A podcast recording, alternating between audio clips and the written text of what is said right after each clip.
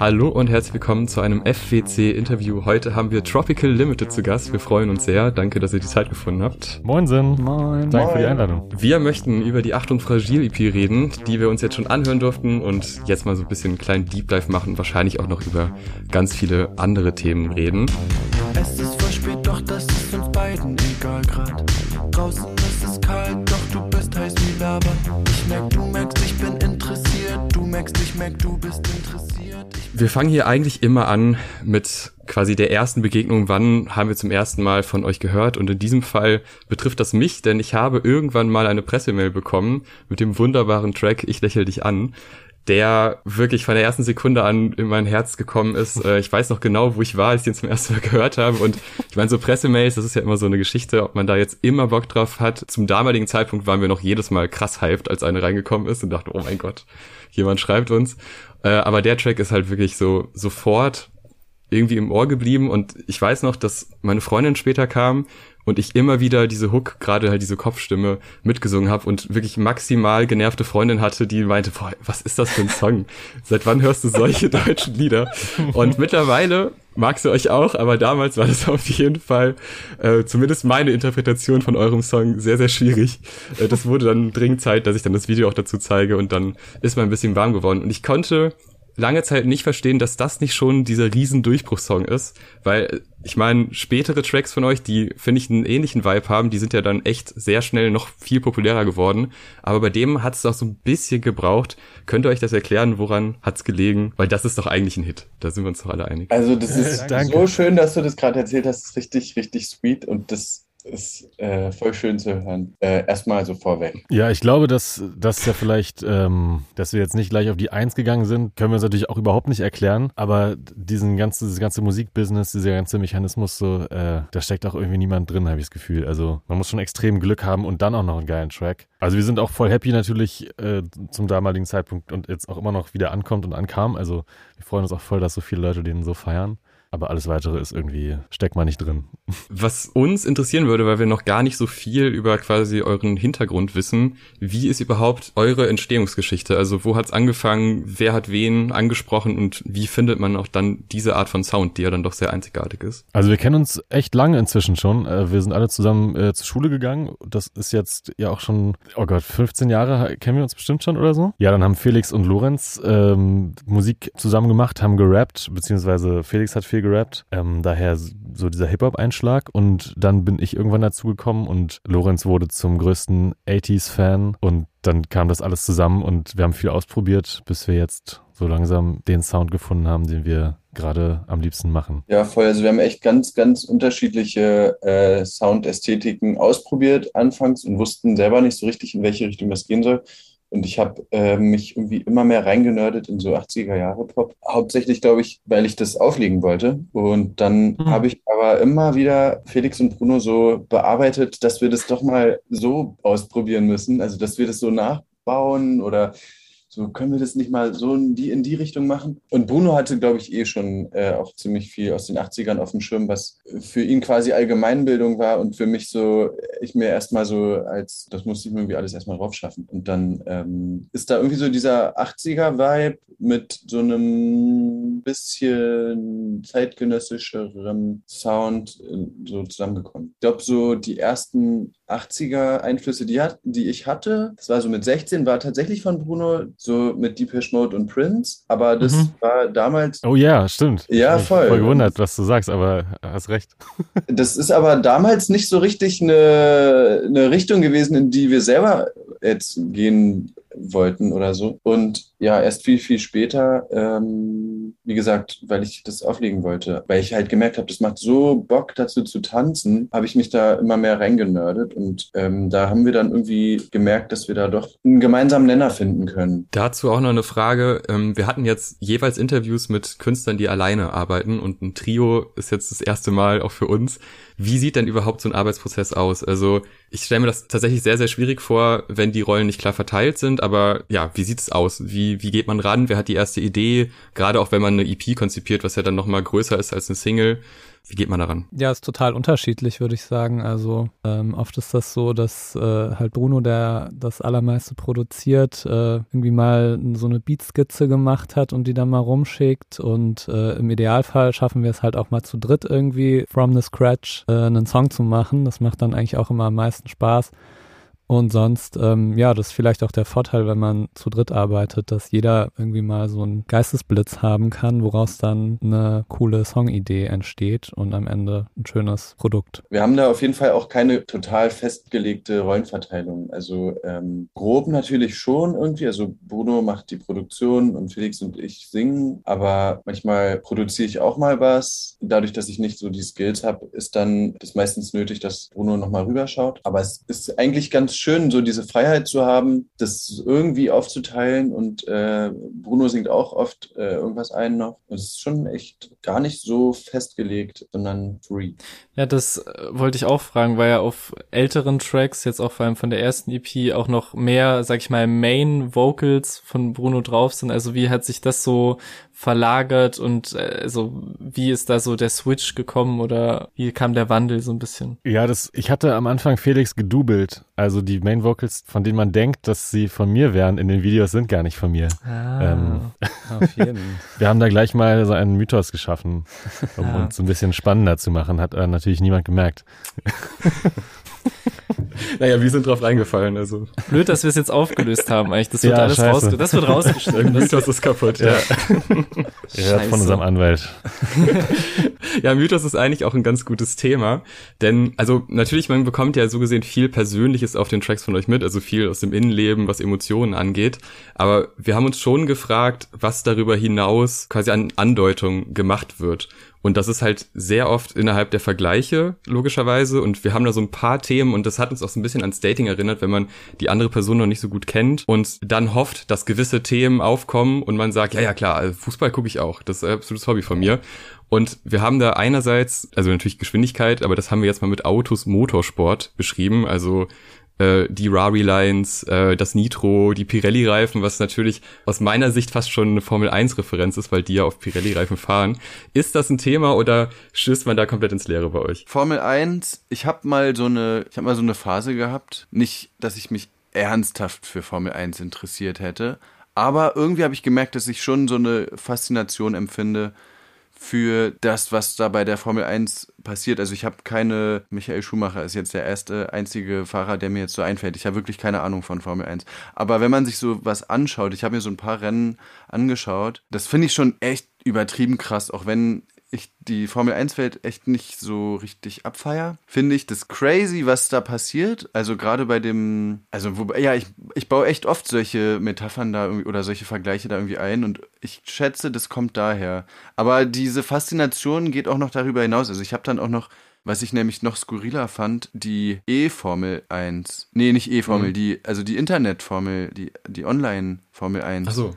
mir angeguckt, weil ich das halt so lustig finde, dass dann halt so Dudes in ihren Computersteuerungssitzen halt sitzen und diese Rennen fahren und es ist irgendwie alles fast wie in echt, bloß dass es halt alles nicht wirklich echt ist und dann so diese Absurdität, wenn dann irgendwie so ein Boxenstopp ist und weil irgendwelche virtuellen Reifen kaputt sind und der muss in den Boxenstopp und dann wird er überholt in der Zeit und er ärgert sich so und der, man sieht so, wie dieses virtuelle Team so die Reifen wechseln und er ist so, scheiße Leute, beeilt euch. Und es ist aber alles nur so, einfach nur so ein virtuelles Team, was es gar nicht in Wirklichkeit gibt. Und dann verliert er deswegen. Also das war, irgendwann gab es so eine WM halt und das entscheidende Rennen, der Typ, der eigentlich hätte Erster werden müssen, ist dann, glaube ich, doch nicht Erster geworden, weil sein virtuelles Boxenstopp-Team zu langsam die Reifen gewechselt hat. Und das finde ich so funny. Äh, ja, also irgendwie habe ich da vielleicht schon eine kleine Faszination manchmal für sowas. Ja. Ja, und ich finde auch bei, bei Formel 1 schwingt ja auch noch ganz viel mehr mit, ne? So die, das ist ja voll aus der Zeit gefallen. Also es, für mich ist Formel 1 so ein Retro-Phänomen oder so ein Vintage-Phänomen. Mhm. Und da, da spielen ja auch so viele Klischees noch mit, so von irgendwelchen Männern in Anzügen, die so ein schnelles Auto fahren. Und das sind ja alles so Klischees, über die wir uns auch so ein bisschen äh, lustig machen. So. Also es ist irgendwie Voll. einfach, ja, wie Lorenz schon sagt, so ein skurriles, eine skurrile Szene, so die Formel 1-Szene irgendwie. Ja, ich habe da irgendwie auch gar keinen Bezug zu und für mich ist das eigentlich immer eher so eine Metapher für irgendwie Hektik und alles muss schnell gehen und, und schneller gehen und ähm, Auf jeden Fall. ja auch so ans Limit gehen, ne? Das ist ja irgendwie ganz Ja, extrem. jeden da geht's ja wirklich um Zehntelsekunden. Äh, also ich habe tatsächlich gerade eine ganz, ganz kleine Formel 1 Phase und das ist auch so quasi die erste in meinem Leben. Äh, es ist auch ein bisschen peinlich, das zuzugeben, aber es ist so. Äh, aber ich finde auch gerade, was dieses Simulationsrennen angeht, das ist ja total absurd, dass man sich Gerät kauft, also um dann virtuell zu fahren. Also man sitzt ja immer am selben Ort, aber das kostet ja wirklich viel. Also man ist da ja echt mal ein paar tausend Euro los, wenn man sowas sich anschaffen möchte. Und dafür kann man sich ja einen Kleinwagen halt kaufen. Ja. Es ist äh, eine komische Welt. Und vor allem, wenn es dann halt um virtuelle Boxenstops geht. Ein nicht weniger männerdominierter Sport ist der Fußball. Äh, ist vielleicht noch ein bisschen besser, aber auch nicht wirklich. Und da gibt's ja auch relativ viele Lines. Also Gigi wie Buffon ist so die, die klassischste, die mir da im Kopf bleibt. Äh, aber auch Feelings wie ein Torwart. Äh, es könnte auch Handball sein. stimmt, es gibt viele Tore. stimmt, ja. Ja, da habe ich wieder mit meiner Fußballperspektive drauf geschaut. Ja, also es ist, glaube ich, auch tatsächlich echt so, dass ich so der Einzige bin, der irgendwie einen Bezug hat zu Fußball. Also ich habe das in der Jugend halt gespielt, von F-Jugend bis zum bis zur A-Jugend. Äh, und mit den anderen beiden Boys kann man da eigentlich überhaupt nicht drüber reden. Also ich musste mir diese äh, Gigi wie Buffon, habe ich das richtig ausgesprochen? Ja, auf jeden Äh, Fall. Line auf jeden Fall schon öfter erklären lassen. Ich habe schon wieder Ja. vergessen, was sie bedeutet, weil mich Fußball wirklich einfach so überhaupt nicht juckt. So. Aber es ist auf jeden Fall sehr angenehm, wenn so jeder seine Themen hat und mit reinbringt und sich das dann aber ja trotzdem irgendwie organisch anhört. Also das, es würde mir jetzt nicht so explizit auffallen, dass der eine nur Fußball-Lines und der andere nur Formel-1-Lines droppt, aber Ja, stimmt. Irgendwie fügt sich das gut zusammen, ohne dass das auffällt, dass wir da quasi völlig unterschiedliche Interessen und Hobbys haben, quasi. Also es ist auch das Schöne, ne? Also nicht nur jetzt äh, quasi in Bezug auf Sportarten, die wir äh, irgendwie verwursten in unseren Songs, sondern auch Ideen oder äh, halt irgendwie, jeder hat einen anderen Geschmack und so. Und so haben wir halt, so können wir uns halt austauschen zu dritt und es ist richtig schön, dass jeder so seine Nuancen äh, in dieses Projekt mit reinbringt. Dann würde ich sagen, kommen wir mal zu einem Thema, was wir beide leider bis jetzt nur über Instagram mitbekommen haben, eure Live-Auftritte. Es ist ja so, dass ein Großteil eurer Songs, jetzt gerade so die 2020er Singles und alles danach, ja in einer Zeit entstanden ist, wo man nicht auf Tour gehen konnte. Und jetzt, soweit ich weiß, seid ihr teilweise auf Festivals, aber halt auch als Voract unterwegs gewesen. Und das, was ich so gesehen habe, sah auf jeden Fall sehr vielversprechend aus. Also gerade publikumstechnisch ging da einiges ab, was ich auch irgendwie logisch finde, gerade was so Tempo angeht, von, also nicht den Song, sondern der auch, aber halt das Tempo der Musik äh, klingt dann für mich irgendwie logisch, dass das gut ankommt. Aber wie sind so eure ersten Eindrücke, vor allem wenn man dann als Voract unterwegs ist, was ja wahrscheinlich auch erstmal nach, naja, die Leute kennen uns nicht klingt. Äh, ja, also das ist auf jeden Fall neu für uns. Wir haben vor Corona nicht wirklich viel live gespielt. Erst mit der, der Tour im November ist das für uns so richtig ja, Realität geworden, dass wir halt irgendwie auf der Bühne stehen und das auch erstmal lernen müssen. Äh, und das macht extrem Spaß. Also es ist wirklich so cool. Und äh, die, diese Tour, die wir als Support mitgemacht haben mit Roy Bianco und die Abronzati Boys, die haben uns mitgenommen und das hat super Spaß gemacht. Und wir haben auch erst gemerkt, wie, wie das funktionieren kann, wie die, die Richtung, die wir da eingeschlagen haben, auch echt eine gute Live-Show dann ermöglicht. Ja, total. Also ich glaube, wir, wir sind auch echt verwöhnt worden. So die äh, Roy Bianco und die Abronzati Boys Fans äh, waren echt richtig lieb zu uns und haben uns also mega gefeiert. Voll viele kannten auch die Texte und so. Und also man hört ja ganz viele schreckliche Sachen von Vorbands, die da so passieren können. so.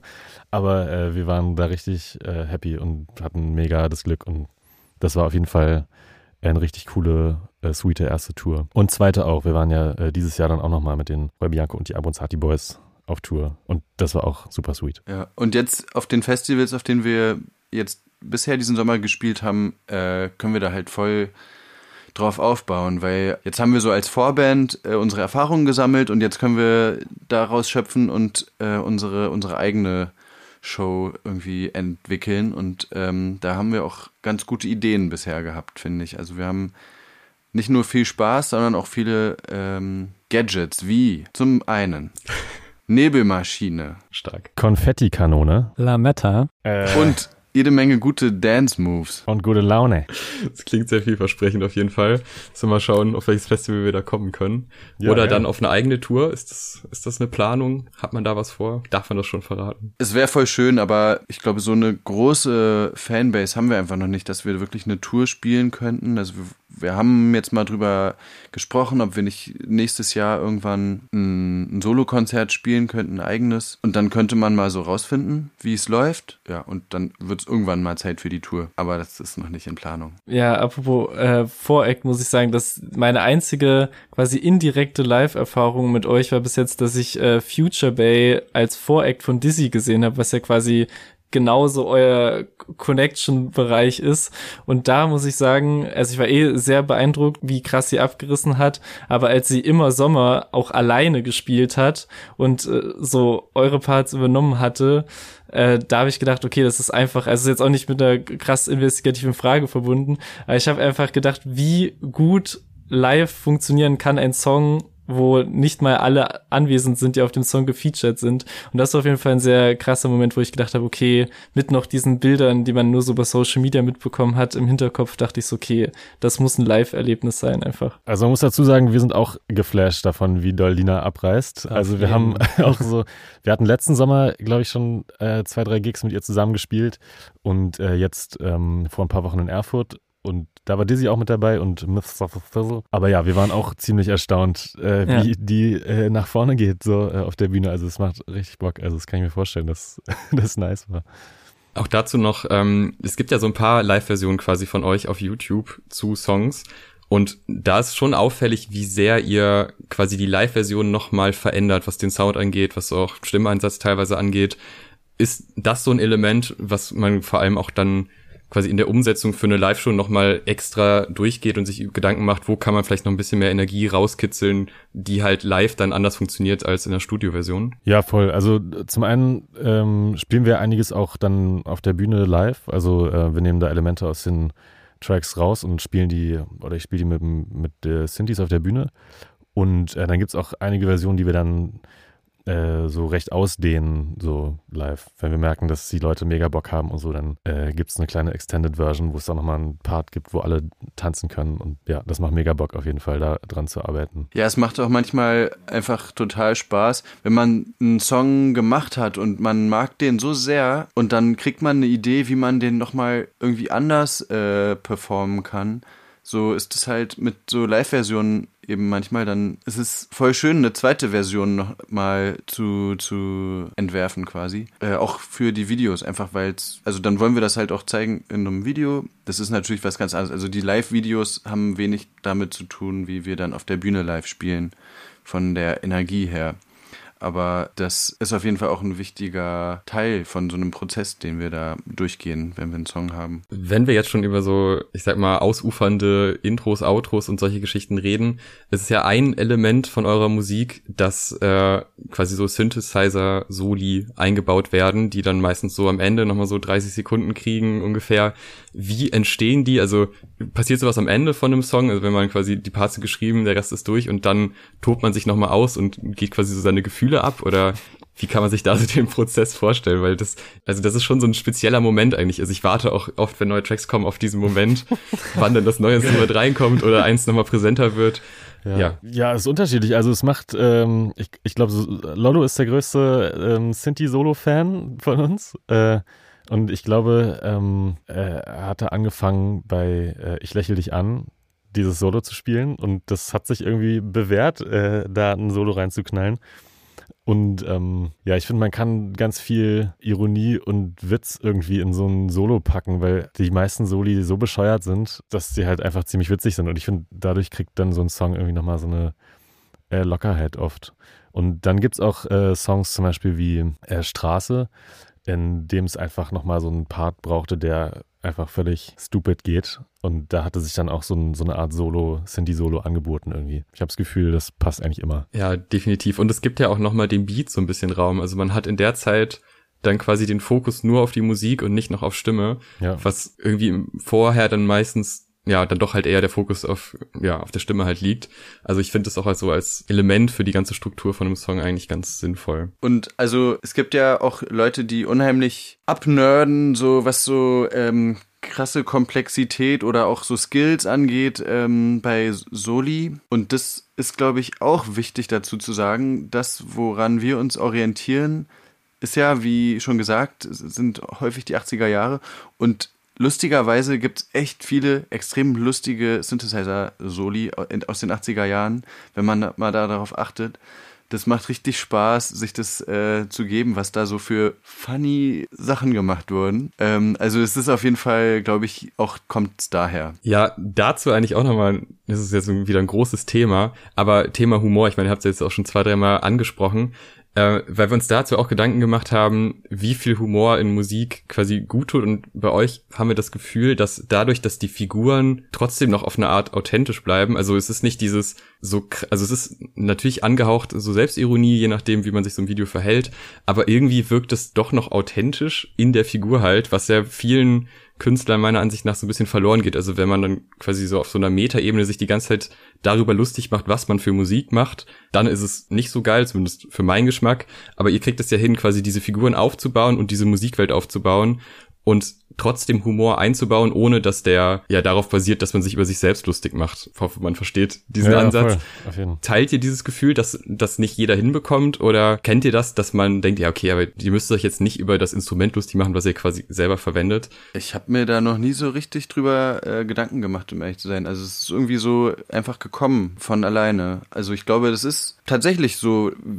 Äh, also wir machen uns ja jetzt nicht total lustig über uns selber, sondern wir haben einfach einen gewissen Humor, den leben wir da irgendwie aus. Aber es ist schon einfach, ein, das sind schon wir halt auch. Ja, auf jeden Fall. Ich glaube auch nicht, dass wir uns verstellen oder so, ähm, sondern ja, dass wir halt einfach das ausleben, worauf wir Lust haben und mit Sicherheit auch Sachen einbauen, die wir witzig finden dann. Ja, aber ich glaube, sobald man sich da irgendwie verstellt und so versucht, so zwanghaft irgendwie lustig zu sein, wird es halt irgendwie affig so. Und affig wollen wir eigentlich nicht rüberkommen. Also das ist so, ein, so eine Eigenschaft, die ich irgendwie vermeiden würde. Ja, aber genauso gelingt es euch auch. Also so kommt es mir auch vor. Nice. Und wir hatten da ein zugegebenermaßen recht wilden Vergleich, weil das ist jetzt wahrscheinlich auch Fanfrage, ob man das genauso sieht oder nicht. Aber ich musste sagen, ohne jetzt die Musik eins zu eins vergleichen zu wollen, ich musste oft an Alexander Markus denken, weil der sich ja eine Welt aufgebaut hat, weiß nicht, ob ihr ihn überhaupt kennt, ja, ja, eine Welt aufgebaut hat, in der er authentisch wirkt, so wie er ist und auch irgendwie natürlich. Und es ist ja trotzdem so weit weg von allem anderen. Also er hat ja quasi mit seinem Elektrolore-Genre ein eigenes Genre aufgemacht ja, das war irgendwie so ein, so ein Vergleich, der für mich gepasst hat, weil bei anderen Sachen halt eben, da würde ich dann sagen, ja, okay, ihr macht euch über euch selber lustig, das ist in dem Fall dann irgendwie, oder über die Musik, die ihr macht, lustig, das ist dann halt eben nicht mehr cool, weil das kommt bei euch genauso rüber wie bei ihm, obwohl der nicht dieselbe Musik macht. Ja, voll. Der Vergleich wurde mir auch schon ein paar Mal ähm, ja. okay. gesagt und äh, am Anfang habe ich mich echt gewundert, weil ich da nicht wirklich Gemeinsamkeiten gesehen habe. Aber ich kann schon nachvollziehen, warum das doch verglichen wird. Also ich verstehe das schon auf jeden Fall. Wobei Alexander Markus nehme ich schon eher irgendwie als so Comedian war. Also ich muss sagen, wenn ich an den denke, denke ich irgendwie so an seine, an sein Auftreten und an diese bescheuerten Anzüge. Und ähm, ich habe den nicht sofort so als Musikact irgendwie im Kopf, sondern eher so, es geht mehr um seine Person, finde ich, als so um die, äh, um das, was er so musikalisch irgendwie präsentiert, finde ich. Ja, verstehe ich, weil es gibt ja auch den Film von ihm, der ja auch, ist wahrscheinlich nicht die authentische Person, die da mitspielt innerhalb des Films.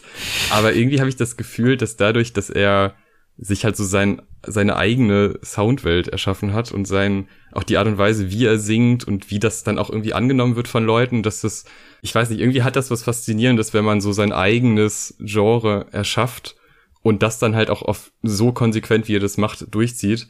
Was bei ihm halt auch krass ist, dass es gibt Interviews von ihm, aber da ist er halt auch noch voll in dieser Figur drin und äh, das ist, glaube ich, teilweise echt schwierig, da überhaupt ein Gespräch dann zu führen, wenn ja alles auf so super kurze, äh, ja, so kurze Aussagen runtergebrochen wird.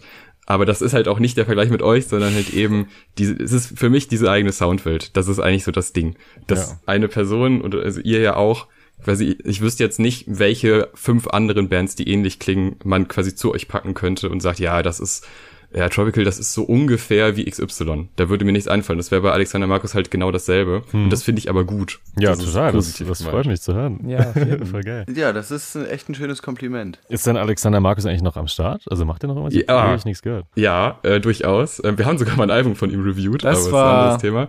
Das war wild, das habe ich Da, durchgeboxt. da Äh, musste, hat- musste ich auf jeden Fall missioniert werden, aber ein, zwei Banger wurden auf jeden Fall mitgenommen vom Album. Kann ich, kann ich Das nicht lügen, stimmt. ja. Nee, also er ist gerade auf Tour tatsächlich und er hat die Lanxess Arena voll gemacht, was ich für völlig absurd halte, aber es Okay. hat anscheinend funktioniert. Also ich glaube nicht, dass jetzt jeder Rang da, jeder Sitzplatz besetzt war, aber unten war alles voll und so die ersten Reihen anscheinend auch. Geil. Äh, Finde ich sehr ambitioniert, das hätte ich nicht erwartet, aber ich war auch tatsächlich vor hm, so sieben Jahren ungefähr mal da bei einem Konzert. Das war so ein so nach dem Abi so die Zeit, wo man dann äh, das irgendwie noch abgekultet hat. Mhm. Und äh, live technisch auf jeden Fall auch sehr gelungen, was er da so macht.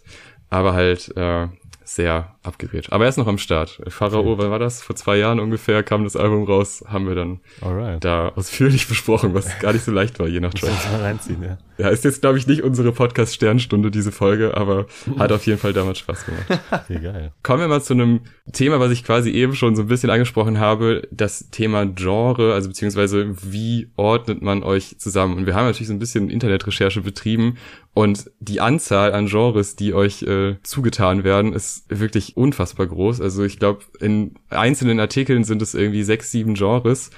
Und da die Frage, könntet ihr das runterbrechen oder ist es auch irgendwie Teil der Musik, dass man es nicht runterbrechen kann, außer halt dieser 80er-Sound? Ja, ich finde es eigentlich auch immer ganz schön, das den Leuten zu überlassen, welche Styles man da jetzt genau sieht und welche nicht, weil sonst irgendwie habe ich das Gefühl, man entzaubert so ein bisschen, was man selber macht und denkt das vielleicht auch so ein bisschen tot, was die Freude nehmen könnte, im schlimmsten Fall. Oh Gott.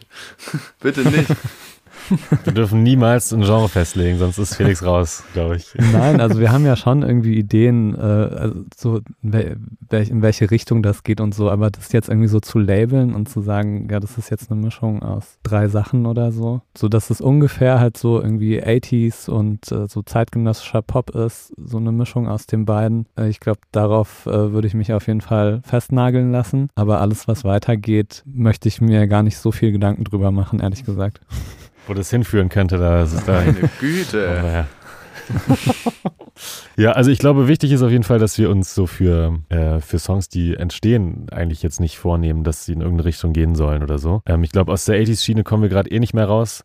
Äh, das heißt, das ist dann vorprogrammiert, aber ähm, wir sind auf jeden Fall voll offen, was so die Instrumentierung angeht und, und, ähm, und die Genre, wo es, wo wir uns halt jetzt hinbewegen. So. Also ich glaube, das ist auf jeden Fall das ist auf jeden Fall wichtig, dass wir uns da nicht, nicht festlegen und nicht uns so ein Korsett schnüren. Jetzt, wir machen jetzt nur noch 80s, Hip-Hop, Fusion oder so, keine Ahnung. Also das würde ich auch nicht. Aber da sind wir auch total offen und machen das auch gar nicht. Also ich glaube, die Gefahr besteht gerade gar nicht. Ihr seid ja auch irgendwie Teil der Hip-Hop-Szene, würde ich jetzt mal behaupten. Auch jetzt, wenn man so euer Umfeld anschaut, also so Dizzy, Future Bay, das ist ja, wobei bei Future Bay kann man jetzt auch schon wieder sagen, wie viel Pop, wie viel Hip-Hop, aber eigentlich ist es ja, und das haben wir auch schon super oft gesagt, es ist ja schön, dass die ganzen Grenzen gerade so ein bisschen aufgehen und es sehr viele verschiedene Nischen gibt, in die man reinkommen kann, wo man dann sich da halt wohlfühlt, aber jetzt nicht sagt, ja, ich bin Deutschrap-Hörer und dann gleich alles meint, sondern halt verschiedene Nischen und die dann eben gut findet. Aber ist es innerhalb der Szene nicht auch teilweise noch so, dass es schon recht streng ist. Also ich kann mich so an den einen oder anderen Kommentar unter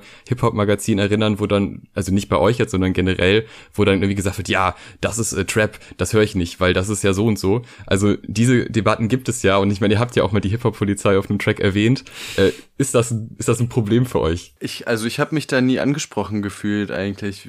Also wir haben uns Hm. da eigentlich, glaube ich, ganz gut raushalten können. Vielleicht einfach, weil wir dann doch vielleicht zu weit weg sind von Hip-Hop für solche Hip-Hop-Polizisten. Vielleicht, nö, eigentlich fühle ich mich da mehr so als Außenstehender. Ja, auf jeden. Also ich finde eigentlich die Vorstellung ganz lustig, dass irgendwie so ein conscious Backpacker irgendwie zu Hause sitzt und irgendwie an die Decke springt, weil irgendjemand äh, Tropical als Hip-Hop bezeichnet oder so. ähm, aber das ist jetzt, äh, das ist jetzt nicht so, dass das irgendwie eine Rolle spielen würde für uns. Ja, aber die Vorstellung ist tatsächlich sehr witzig, weil man kann sich irgendwie dann doch vorstellen, und es passiert ja in anderen Kontexten, gibt es ja durchaus solche emotionalen Ausbrüche bei Leuten, die finden, dass das jetzt kein Hip-Hop mehr ist. Ja. Aber wie gesagt, es ist sehr schön, dass sich das Feld immer weiter öffnet und man da ja ganz unterschiedliche Wege gehen kann. Voll. Voll. Aber es, es ist auch echt lustig. Also die Sachen, mit denen wir angefangen haben oder ähm, auch die erste EP, die wir rausgebracht haben, die war ja viel Hip-Hop-lastiger. Und dann waren wir mit der EP in der Juice und seitdem featured die Juice auch regelmäßig Songs von uns, die wirklich so absolut nichts mit Hip-Hop zu tun haben. Das also ist so cool. ich glaube, ich lächle dich an, war auf jeden Fall in der Juice und ich weiß nicht warum. also wir wollen uns nicht beschweren, liebe Grüße an die Juice, aber also eigentlich, ähm, ja, ist schon, ist schon ulkig irgendwie. Einmal Hip-Hop, immer Hip-Hop quasi. Voll, ich glaube, es gibt auch schon auch so richtige Oldschool-Hip-Hopper, habe ich schon den Eindruck gehabt, äh, die uns auch cool fanden. Jetzt nicht alle, aber ein paar. Naja, alle kann man eh nie überzeugen. Und ich finde auch so flow-technisch ist das ja schon, auch jetzt auf der neuen EP, an vielen Ecken kann man schon sagen, es ist schon sehr hip-hoppig. Die Parallelen gibt's ja immer noch, aber das stimmt, ist mir auch aufgefallen, dass es früher, früher, naja gut, aber ne, dass es auf der ersten EP quasi noch mehr so klassisch zuordnbare Elemente aus dem Hip-Hop gibt und halt auch so ein Track wie Enterprise, der hat ja schon so ein, nicht nur die Erwähnung der Hip-Hop-Polizei, sondern ja auch so ein Representer-Ding fast schon. Also die Spielereien damit gibt's ja, aber das stimmt, ich finde es auch auf der neuen EP geht das schon Wege, die man jetzt, wenn man nur das kennen würde, jetzt nicht klassisch dem Hip-Hop zuordnen würde. Ja, voll. Bei Enterprise wurde ja sogar gescratcht. Ja, stimmt. Mehr Rap geht Ja. nicht. auf jeden Und ich glaube, wurde da Graffiti erwähnt, also zumindest auf der neuen EP, aber das ist ja auch eins der, der vielen Elemente. Ja. Das ist ja, ist ja eine Säule. Eine, Säule, ja, eine feste Säule. Auf jeden, ja. Ich fahre mit der Bahn, die ich angesprayt habe, sagst du bei Enterprise. Genau. Da haben Ja. wir schon Okay. fast alle Elemente Stimmt, ja. ja. Jetzt noch einer Wenn Breakdance. das hard breakt, dann haben wir alle Elemente. Auf jeden Fall. Dazu auch noch weitergedacht. Also es ist ja so, Festivals haben gewisse Planungen und haben gewisse Raster, wo kommt wer hin. Ah ja, wir sind bei Rock am Ring, also laden wir die zehn Rock-Artists von den letzten 30 Jahren ein, die kommen immer, das passt. Wie sieht's bei euch aus? Also auf welches Festival spekuliert ihr? Weil ich habe mich schon gefragt, ist es jetzt eher irgendwie Splash oder Hurricane? Wo genau ordnet ihr euch dazu? Ist es egal? Oder zumindest, worauf habt ihr die größte Hoffnung, dass man auf einem großen Festival auftreten kann? Ich habe auf alles Bock. Also Auf jeden, ich glaube ich auch. ich wäre überall dabei, glaube ich. Jetzt, wenn es ein cooles Festival ist, bin ich dabei. Ich glaube, Fusion wäre irgendwie eine lustige Nummer. Jetzt, vielleicht komme ich drauf, weil die, ist die gerade? Ja. Ja, ne? Ja, deswegen habe ich die, glaube ich, im Kopf und äh, ein paar Friends fahren gerade zur Fusion und ich denke mir, okay, auf der Fusion spielen wäre bestimmt eine lustige Nummer. Aber eigentlich habe ich auch Bock auf alles. Ja, unser Mann für Grafikdesign ist gerade auf der Fusion. Ähm, Der soll mal was klar machen. Ja, der hatte sogar, er hätte ein Ticket klar machen können für uns. Da waren wir dann leider nicht, äh, war leider nicht möglich, dahin zu Zu kommen. broke auch, ja. Ja, das ist das Hauptproblem. Nee, ist auch relativ weit weg, glaube ich, zumindest für meine Verhältnisse. Aber ja, ist, glaube ich, ein ganz geiles Festival. Was man so hört, klingt spektakulär, aber man bekommt ja manchmal da so schemenhafte Sachen mit und Geschichten, die da passieren sollen. Auf jeden Fall sehr spannend. Aber ja, das ist auf jeden Fall ein guter Call. Wir fahren schnell wie der Wind, du weißt, wer wir sind. Blick wie ein Ganove, die Spraydose in der Hose. Du, du, bist along und die Feelings sind strong. Acker voll viel, weil ich hab ein Ziel. Augenweit. Noch ein, ein weiteres Thema aus, auch aus Fansicht, weil natürlich äh, nicht nur die Planung, wann man äh, auf welches Festival geht, um euch zu sehen, sondern eine Sache, die ja auch irgendwie zur EP passt, ist das Haptische. Ne? Also diese Berührung ist ja wichtig für euch auf diesem, auf der EP und das kommt ja auch so rüber. Das weitergedacht als Musikkonsument ist natürlich auch das klassische Ding, also ich kaufe mir eine Vinyl, ich kaufe mir eine CD, ist da was in Planung? Kann man auf zumindest auf äh, eine Vinyl hoffen? Also gut, bei mir wäre es explizit die Vinyl, aber ich frage auch mal für alle anderen nach CD und Kassette oder was auch immer.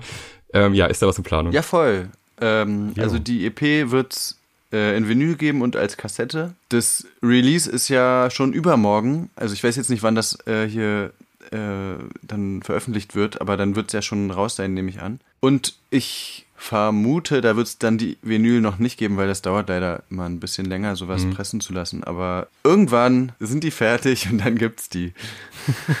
Also sind auf jeden Fall vorbestellbar.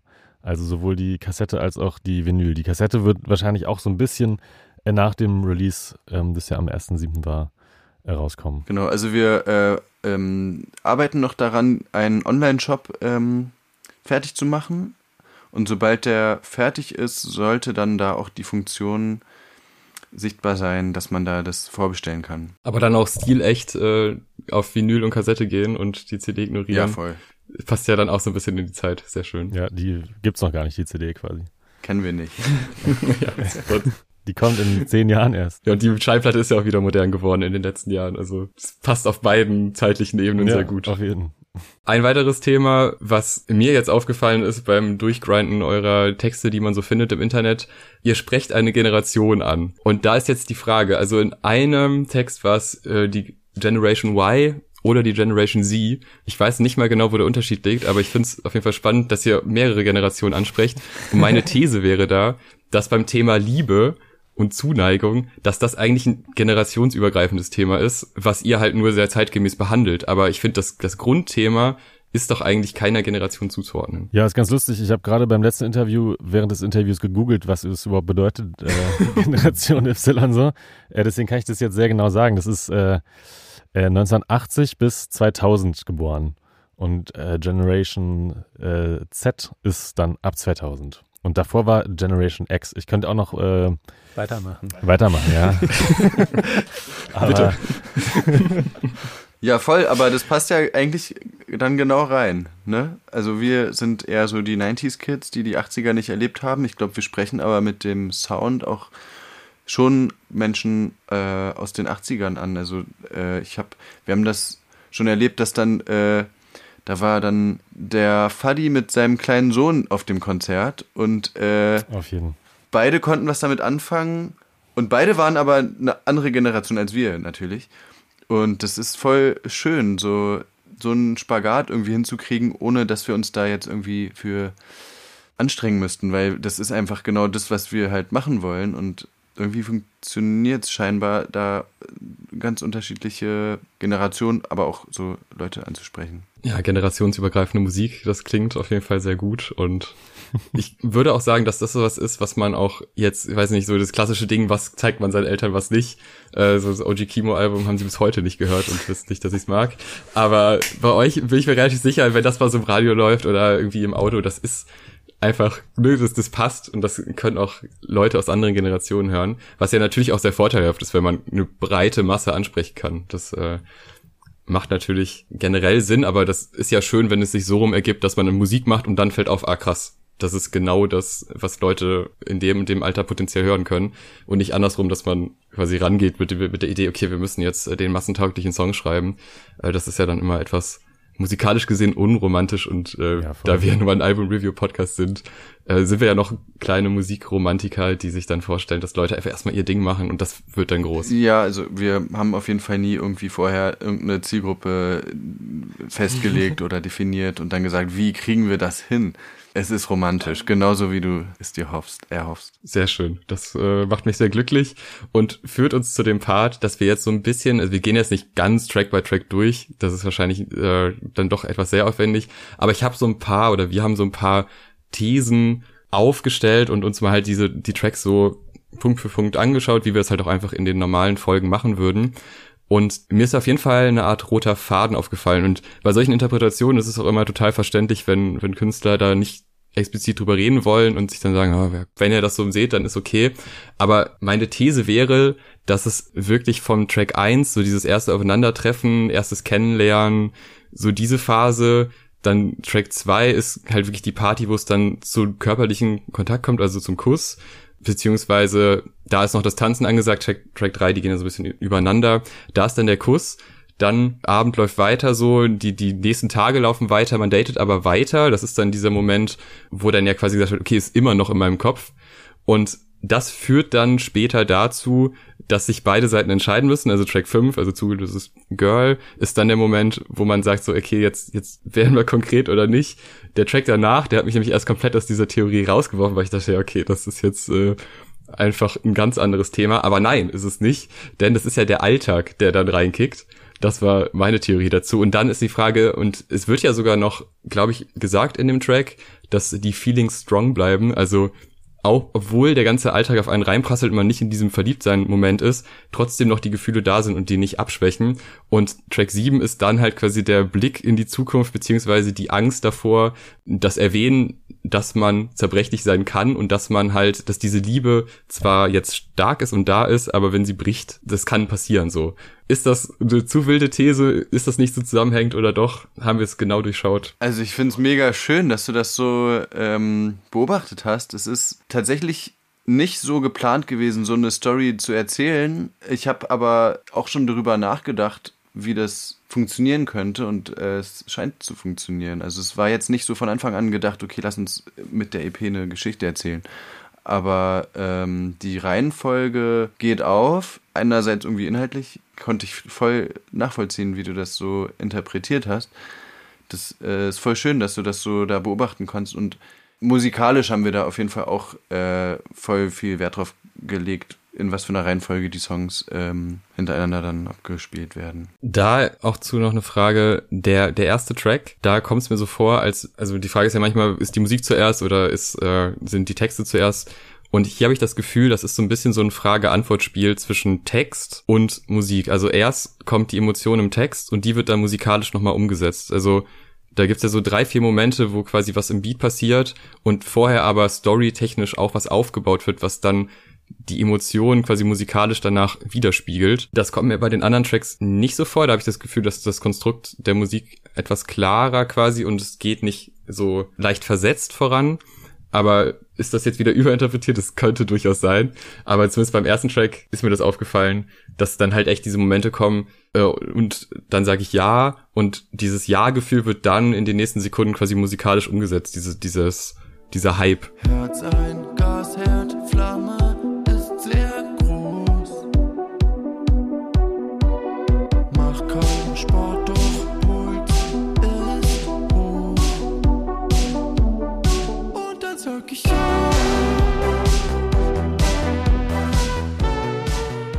Ja, bei dem Titel ist ganz interessant. Da gab es äh, eigentlich ähm, eine Version, die ganz anders klang, ursprünglich mal von. Und ähm, die hatte Lorenz produziert.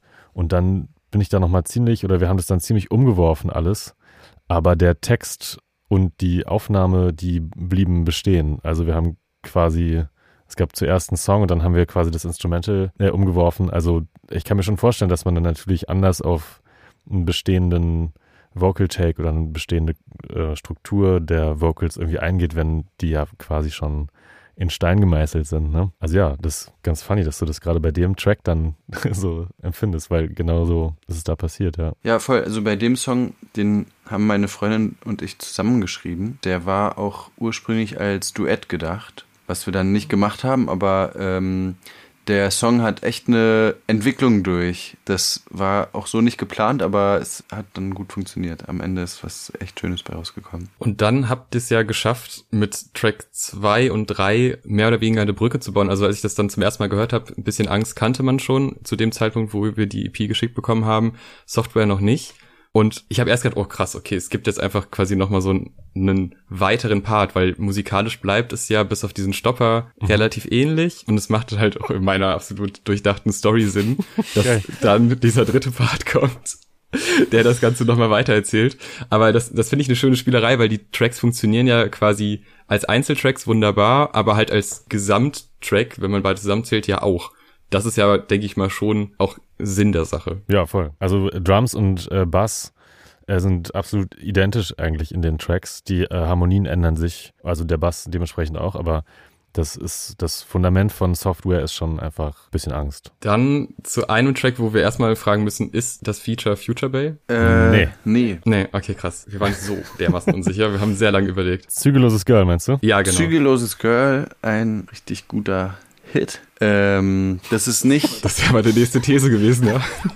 äh, es ist nicht Future Bay, nein. Es ist äh, eine Freundin von mir. Äh, wir haben halt irgendwann gesagt, lasst uns doch mal zusammen einen Song machen. Und ähm, äh, irgendwann hatten, ich weiß nicht, wann wir darüber geredet Wahrscheinlich beim Kaffeekränzchen haben wir wahrscheinlich äh, Promiscuous Girl, äh, wie das ausgesprochen wird, gehört und gesagt, ey, lasst es doch mal selber interpretieren, neu, neu schreiben. Und dann haben wir uns hingesetzt und das äh, probiert. Und da habe ich auch die Produktion gemacht, aber am Ende haben wir die auch größtenteils verworfen und Bruno hat ja viele, viele Elemente wieder rausgelöscht und äh, neu produziert. Aber es ist auf jeden Fall auch eine ziemliche Entwicklung gewesen für diesen Song. Total, ja. Ja, also der hat für mich auf jeden Fall Hitpotenzial, was man auch so gemessen an den Tracks, die jetzt so Spotify-technisch mehr Einsicht habe ich ja nicht, aber da gut funktionieren, da hat es mich schon so vom Gefühl her dachte ich, okay, der, der wird funktionieren. Aber wie ist das eigentlich, wenn man quasi, man kommt mit einer Version und dann sind auf einmal Teile nicht mehr da, weil gesagt wird, ja, lass es da nochmal überarbeiten. Ist das manchmal schwierig? Kommt es da zu Diskussionen oder ist es dann doch sehr einsichtig, dass man sagt, ja, okay, stimmt. Ja, also diskutiert wird da schon manchmal klar, aber eigentlich, äh, also es ist, das ist ja auch voll wichtig. Aber bisher haben wir es ohne Streit geschafft. Ja, ich glaube schon. Ne? Also ich glaube, bei den beiden Titeln, äh, die ähm, du am Anfang produziert hattest, war ja auch kam das eher auch von dir, dass du die Produktion gerne verwerfen ja, würdest, ja. ne? Ähm, und das ist natürlich dann eine ganz andere Position, als wenn ich jetzt sagen würde, das klingt aber alles scheiße, ich muss das nochmal viel besser machen, so. Ja, von daher war das, gab es da eigentlich wenig Streitpotenzial eigentlich. Ja, was mir generell so bei der sehr vorherrschenden Dating-Thematik, so auf den bisherigen Songs und vor allem auch nochmal auf der EP aufgefallen ist, dass ja eigentlich, also kann man jetzt auch bestimmt wieder schwer labeln, so generationsmäßig, aber ja eigentlich die Dating-Welt sehr sehr schnelllebig Tinder-Dating-App-mäßig bestimmt erscheint einem zumindest und die all die die Fantasien und die Emotionen jetzt auf den Songs schon immer häufig an diese eine Person gerichtet sind also egal wie konkret oder unkonkret jeweils. Da habe ich mich schon gefragt wie ist das ein bewusstes Ding dass es das alles immer so ähm, also, dass es immer so um diese eine Person geht und nicht so um so ein diffuses Verliebtsein einfach, was irgendwie eingefangen wird, weil das zieht sich schon sehr durch die Songs jeweils. Ja, ich glaube, das hat äh, zur Grundlage, dass äh, wir uns da, also, oder jedenfalls geht's mir so, dieser Kitsch und dieser, dieser übertriebene Romantik-Klischee beladene Style aus den 80ern, wie Songs damals mhm. äh, völlig überdreht geschrieben wurden, da läuft das halt auch so, ne? Das ist dann immer nur so die eine große Liebe und es ist so übertrieben, übertrieben. Mhm. Das finde ich irgendwie so geil, so einfach so offensichtlich voll übertreiben. Also das äh, ist einfach so ein, so ein Love-Klischee, was irgendwie so Spaß macht, ähm, in einem Song zu bedienen. Sind diese 80er-Elemente auch Teil der Videos? Weil ich kenne mich jetzt ehrlich gesagt in Videos der 80er nicht so aus, aber gibt es da Parallelen oder ist die Videowelt von euch dann wieder ein ganz anderes Thema im Verhältnis zur musikalischen Herkunft? Wir haben es ein paar Mal versucht, also bei in dem Straße-Video Video haben wir schon so versucht, das irgendwie so ein bisschen 80er-mäßig manchmal aussehen zu lassen, aber auch nicht, also ich würde sagen, so der, der Gesamteindruck von dem Video ist jetzt nicht unbedingt 80er-Video, aber es gibt auf jeden Fall da einige Elemente, äh, wo wir das versucht haben. Wir haben so ein paar Videos auch mit so einem alten Camcorder äh, gefilmt. Das war uns irgendwie schon wichtig, da so ein, so ein Oldschool-Vibe auch zu erzeugen. Also wir haben dann nicht Wert drauf gelegt, dass das eine 4K-Kamera ist mit 1000 Lampen noch, sondern ja, alles so ein bisschen rougher. Aber das ist ja eigentlich auch nicht unbedingt 80er, weil damals wurden Videos ja auch übertrieben aufwendig äh, produziert. Manchmal ist es so ein bisschen so ein Style, in dem wir uns orientieren, aber nicht zwangsläufig, nee. Bin nur ein einfacher Boy in dieser eiskalten Welt ich dich brauch, das ist nicht leicht zu erklären. War alleine und lost, du hast dich zu mir gestellt. Jetzt gib ich Wein ins Glas, damit sich's leichter anfühlt. Merkst du es mir an? Catch the feelings zwischen Menschen ohne Namen. Wir beenden eigentlich die, die Interviewfolgen immer so, dass wir uns noch so ein paar Musiktipps abholen. Jetzt wäre es natürlich bei euch äh, erstmal naheliegend, so ein paar 80er Klassiker, die jeder kennen sollte, erstmal hören, aber gerne auch neueres Zeug. Also haut da ruhig raus. Wir sind da auf jeden Fall immer offen für verschiedenste Musiktipps. Vielleicht wisst ihr ja auch schon mehr als wir. Man kennt sich ja meistens untereinander und weiß schon, ja, okay, halbes Jahr noch, dann kommt das und das Album, das wird krass. Ja, aber bitte auch ein paar 80er-Tipps, weil da muss ich auch noch einiges nachholen und äh, das, das wäre durchaus interessant. Okay, lass mich mal überlegen. Also, ich habe gerade mal hier so eine Playlist geöffnet, um nachzuschauen. Und was ich zum Beispiel ziemlich feier, ist von Peter Schilling, Terra Titanic. Das wäre jetzt von mir eine Empfehlung. Einfach, um auch nochmal einen anderen Song von Peter Schilling gehört zu haben. Welchen anderen kennt man denn auf jeden Fall? Ähm, Major Tom. Ach so, ja, okay, gut. Das ist wieder so ein Interpretending, dass ich dann nicht ja, weiß, ja, wer normal. Alles klar, okay. Vielleicht hat ja auch irgendein Zuhörer nicht gewusst. Der denkt jetzt, ah, ja, alles klar, Major Tom. Ja, ich bin gerade in so einer ungefähr bis jetzt ein Jahr andauernden Phase, in der ich ausschließlich I Trust höre. Deswegen kann ich einfach nur Werbung für I Trust machen. Ist jetzt nichts Unbekanntes, kein Geheimtipp, aber ich habe nicht mehr Input zu geben, leider. Äh, ich würde auch eher was Modernes empfehlen. Und zwar äh, habe ich letzte Woche das Album von Cruel Santino entdeckt. Und äh, das ist so britischer, schrägstrich nigerianischer Hip-Hop. Das wäre meine Empfehlung. Okay, dann vielen lieben Dank, dass ihr euch die Zeit genommen habt, unsere kleine nerdige Analyse auch noch äh, ertragen habt und wildeste Verweise irgendwie versucht habt zu verstehen und sagen, ja, ja, okay, kann sein. Es hat auf jeden Fall sehr viel Spaß gemacht. Danke dafür und an alle Zuhörer bitte die EP hören.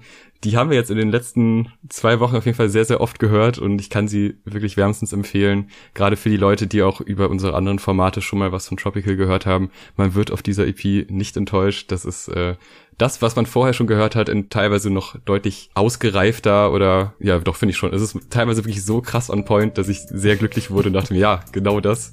Sehr, sehr stark. Ja, vielen Dank dafür, dass ihr euch die Zeit genommen habt und äh, ja, bitte alle reinhören. Bis bald. Bis zum Album vielleicht, wenn das kommt. Wenn sowas kommen wollte, dann Mal würden wir uns auf jeden Fall auch schon mal anmelden und sagen, wir würden gerne auch darüber ausführlich reden. Machen wir auf jeden Fall. Ja, vielen Dank euch. Auf ja, hat voll Spaß gemacht. Richtig cool. Danke.